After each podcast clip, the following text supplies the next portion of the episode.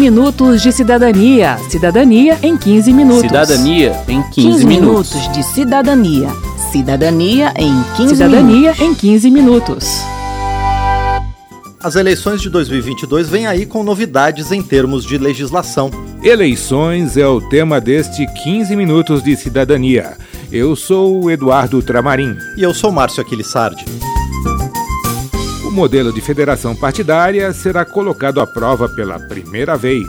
Esse novo modelo substitui o modelo de coligação nas eleições proporcionais. A federação partidária foi aprovada em 2021 na Câmara e passa a vigorar a partir destas eleições. Por ela, dois ou mais partidos se unem para concorrer nas eleições sem precisar se fundir. Diferente da coligação, que é uma aliança temporária não programática com o único objetivo de somar votos durante a eleição, para que os partidos tenham mais chance de ocupar vagas nos legislativos e que são encerradas tão logo sai o resultado das eleições, a federação se mantém por quatro anos e obriga os partidos que a constituem a atuar com um programa comum nas eleições para deputados federais, estaduais e distritais. Como se prolonga no tempo, vale também para as eleições seguintes, de vereadores e prefeitos. Já andamos juntos e assim vamos nós. Para o deputado Silvio Costa Filho, do Republicanos de Pernambuco e relator da proposta, as federações poderão resultar na união de partidos mais fortes e afinados programaticamente. os partidos que já se federaram nessa eleição terão que estar juntos na próxima eleição. Eu acho que dessa forma a gente pode ter aí um fortalecimento de uma agenda programática interna, ou seja, são mais partidos juntos, unidos imbuídos aí numa pauta legislativa comum. Acho que é saudável para a democracia brasileira, é bom para o Brasil que a gente tenha esse modelo colocado. Eu espero que após essa discussão a gente possa cada vez mais ir aperfeiçoando o modelo político brasileiro. O deputado acredita que as federações provocarão um enxugamento significativo de partidos com representação na Câmara. A mesma opinião tem o analista político Antônio Augusto de Queiroz. Nossos cálculos indicam que algo em torno de 13 partidos atingirão o quociente eleitoral e a cláusula de barreira em 2022 e outros que eventualmente podem não ter atingido, mas que eles vão ter representação no parlamento e aí eles vão ter que decidir como funciona no futuro, se fazem fusão com outro partido pré-existente ou se incorporam a alguma federação para ter mais efetividade no desempenho da atividade parlamentar. Essa mudança poderá ter efeito sobre a governabilidade do país e dos estados, diz o analista político. Isso para o governo é bom porque facilita a governabilidade.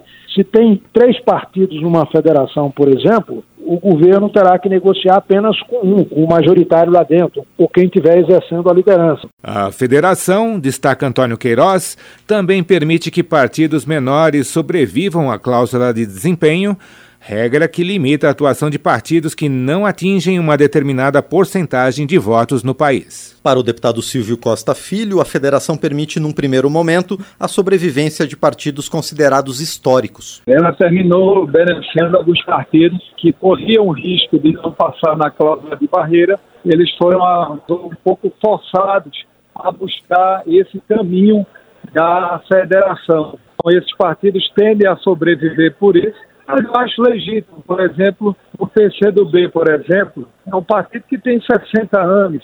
O antigo PPS Cidadania é um partido antigo, né, que também tem participação no fortalecimento da nossa democracia, tem história com o país. Eu acho que esses partidos, eles através da federação, eles podem se manter vivos. Antes mesmo de você nascer, Deus traçou sua vida, Deus escreveu sua história. Se está doendo em você, faz parte do processo, faz parte da vitória. Aí dentro tem um coração que pulsa mais forte. E na luta entre a vida e a morte, vem o ser. Mas para o analista político Antônio Queiroz, esse efeito pode não beneficiar pequenas agremiações chamadas de partidos de aluguel. A chance desses partidos de terem representação no parlamento é quase zero. De modo que essa regra, combinada com as demais aprovadas, restringe drasticamente a possibilidade de que pequenos partidos ou partidos de aluguel possam ter representação no parlamento ou utilizar essas prerrogativas atribuídas aos partidos para tirar proveito de natureza financeira ou de outra ordem. Queiroz lembra que já ocorreu redução drástica na distribuição do espaço desses partidos no horário eleitoral gratuito e, portanto, seria mínimo o interesse de outros partidos em formar federação com essas agremiações políticas. Se um partido deixar a federação antes do prazo limite de quatro anos, perde o acesso aos recursos do fundo partidário e ao horário eleitoral gratuito. É uma penalidade considerada muito forte pelo analista político, que aponta que os partidos se manterão juntos todo o período. Antônio Queiroz lembra ainda que em cada federação os partidos vão ter que criar um regime próprio para disciplinar como vão se relacionar e distribuir o poder. Os partidos vão continuar tendo seu nome específico, sua autonomia administrativa, financeira, etc. Mas para efeito de atuação no parlamento terão liderança única e tudo vai ser acordado entre eles como proceder. O melhor caminho para isso é estabelecer um regimento que preveja as regras de atuação, rodízio de liderança, de relatorias, etc., de tal modo que eles possam conviver pacificamente. Eu não sou seu, eu não sou de ninguém, você é minha, eu não tenho ninguém, nós somos dependente futebol.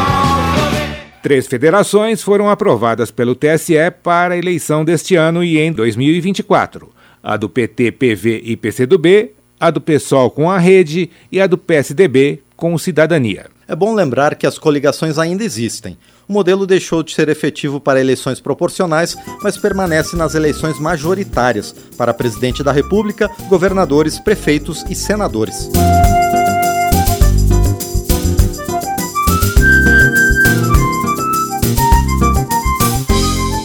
A mudança também no sentido de reduzir a subrepresentação de mulheres e negros nos espaços políticos. Para diminuir essa desigualdade persistente, mudanças efetuadas na corrida eleitoral deste ano podem incentivar a participação feminina e negra nessas eleições. A PEC 18, aprovada neste ano, consolidou na Constituição as cotas de recursos financeiros para mulheres e negros. Essa regra vinha sendo aplicada por força de interpretação dos tribunais, mas não era uma norma escrita em lei e nem na Constituição. Para a deputada Margarete Coelho, do PP do Piauí e relatora da proposta, houve um avanço em relação à decisão anterior do Supremo Tribunal Federal.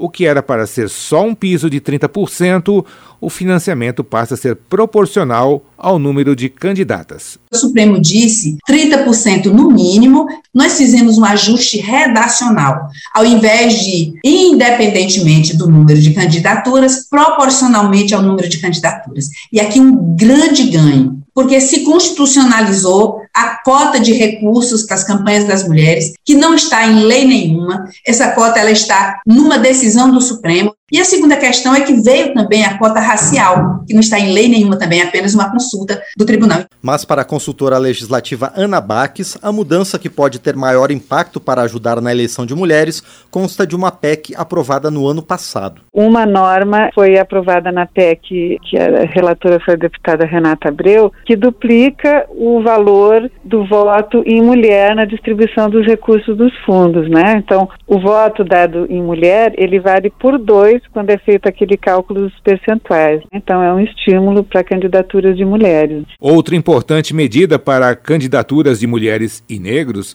foi a resolução do TSE que obriga os partidos políticos a antecipar até 13 de setembro a cota financeira para essas candidaturas. Porque nas eleições anteriores, tanto na de 2018 quanto na de 2020, houve muita queixa por parte das candidatas de que só teriam recebido recurso no final da campanha, quando já praticamente não conseguiram aplicar. Então, essa norma deve ajudar que o recurso chegue a tempo para que as candidatas usem com mais chance de se elegerem. A antecipação financeira busca evitar também que siglas partidárias recorram ao lançamento de candidaturas femininas de fachada, as chamadas candidaturas laranja, com o intuito de simular o cumprimento da cota. Cresci, prazer, Carol Bandida, representa as mulheres 100% feminista, representa Qualtune, representa Carolina, representa Dandara. E Chica da Silva, sou mulher, sou negra, meu cabelo é duro. Ana Luísa Baques interpreta que o conjunto dessas medidas foram pequenos incrementos que se espera, junto com o esforço de mobilização das mulheres, venha a repercutir na próxima eleição mas a consultora destaca que existem propostas em tramitação que, caso aprovadas, podem fortalecer ainda mais a participação das mulheres em eleições futuras. Nos últimos anos, teve um esforço da Câmara para tentar aperfeiçoar as cotas, seja adotando reserva de vagas parte das cadeiras legislativas fossem destinadas para mulheres, seja por outras formas, como fazer com que depois da eleição se distribuísse as cadeiras dentro dos partidos para um homem, uma mulher, um homem, uma mulher. Isso é um projeto de lei complementar. A consultora explica como deve ser feita a repartição de recursos financeiros para mulheres e negros nos partidos. A primeira distribuição é feita entre mulheres e homens. Então, o partido pega os seus recursos e distribui eles na proporção de candidatas mulheres e candidatos homens, não pode ter menos que 30%.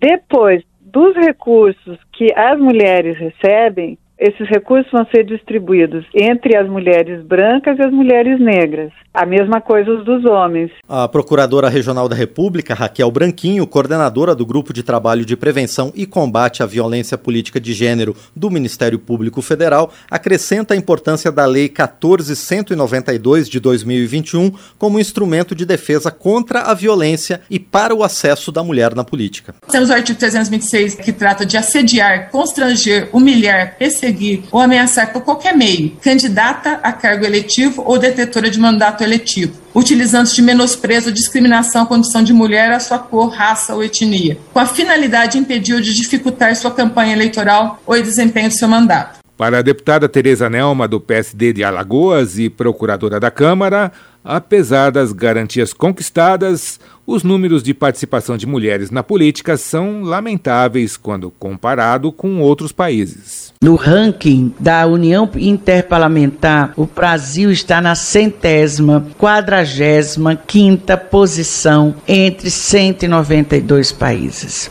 pesquisado, ficando atrás de todos da América Latina, com exceção do Haiti. Também fica atrás de países considerados ultraconservadores, como exemplo da Arábia Saudita e do Iraque. Mulheres foram 33,6% das candidaturas nas eleições de 2022, embora representem quase 53% do eleitorado. Na Câmara dos Deputados, elas mais uma vez ampliaram participação e assumiram 15% das vagas parlamentares de 2018. Tereza Nelma destaca que as mulheres não devem esperar pelas condições e garantias de serem eleitas. O importante é participar de um processo de mudança e de transformação. O TSE também passa a adotar nessas eleições linguagem inclusiva para todas as resoluções da Corte.